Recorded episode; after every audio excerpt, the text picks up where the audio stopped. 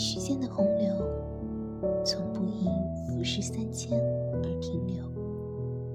四季轮回，时间辗转，岁月更迭，人生天地之间，若白驹过隙，忽然而已。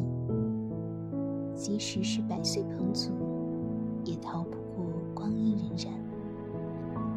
那年誉满长安的诗仙，也终究拔剑四顾心茫然。我们都不过是大大的时间面前小小的远行客，背着行囊，步步向前，不能停，也不应停。